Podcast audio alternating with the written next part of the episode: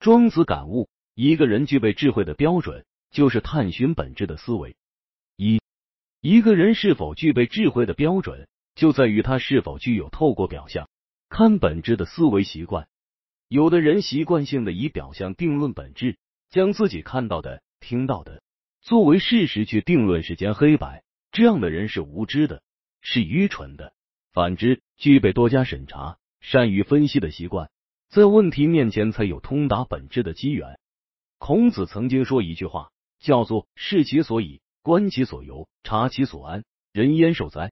人焉受哉？”这句话就是告诉我们综合观察问题的智慧。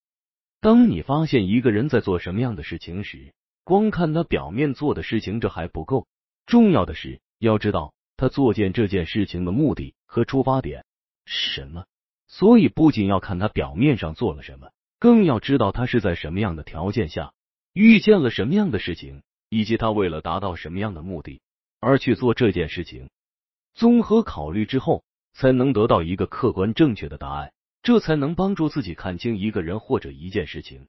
但是遗憾的是，生活中愚昧者居多，大多数人在遇到问题时，都只是以表象去定论本质，然后轻易的批判一件事情的对错，不仅误导了自己。更重要的是，也误会他人。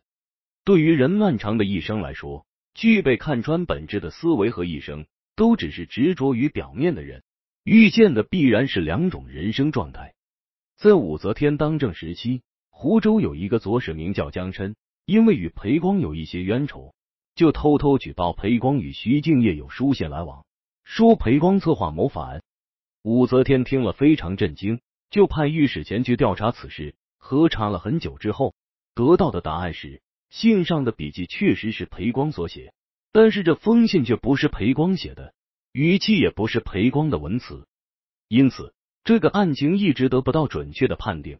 武则天前前后后共派了三个人，都不能进行决断。武则天非常恼火，命令吏部侍郎张楚金前去调查。张楚金前前后后又查了一番，还是毫无进展，而且裴光本人毫不松口。因为这封信的确不是自己所写，张楚金这个时候陷入了两难的境地之中，非常忧虑烦闷。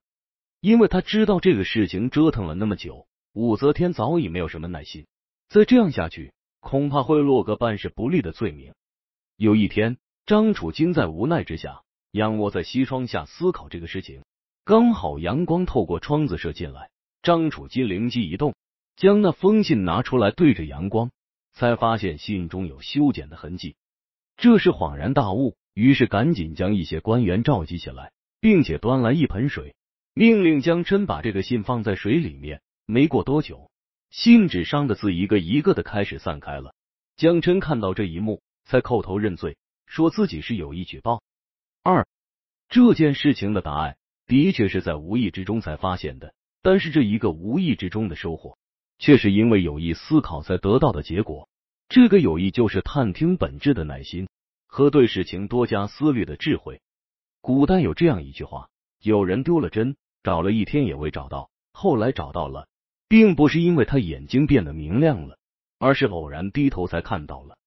对于一个能够透过表象看本质的人来说，并不是因为他比平常人多么聪明，智商多么高，而是因为他有一份耐心。更有一份细心，更重要的是他多一份觉悟，在这些因素的共同促成下，才有了找到真正答案的机缘。庄子之中有这样一个故事：任国公子制作了一个由粗长黑锁链组成的大钓钩，光钓饵就用了五十头牛。他蹲在会稽山上，把钓钩甩到东海里面，整整一年都没有钓到鱼。后来有一条大鱼上钩，他牵引着这条大钓钩。海里的鱼掀起的浪都可以发出鬼哭神泣般的声音，让数千里外的人都能感到震惊。他把这条鱼钓上来之后，把它刨开晒干。浙江以东到苍梧山以北的人都因为这条鱼而饱餐。很多人听到这件事情之后，都纷纷拿着一个小钓竿，待在小水沟旁，也想钓到这么大的一条鱼。庄子，一个人具备智慧的标准，就是探寻本质的思维。庄子在其中就说了这样一句话：靠闻过是非的所言去追求美文高明，这离大道的境界相距太远。对于那些世俗之人就是如此。如果只是拿着表面的琐碎细节，轻易定论事物的本质，这离事实也太远了。真正的智慧藏在使用更玄妙和深层的状态中。只有以大道的智慧，用心去体悟表象背后的事实，才能得到真正的觉知。不管是观察一件事情，还是人生事事作为，都是如此。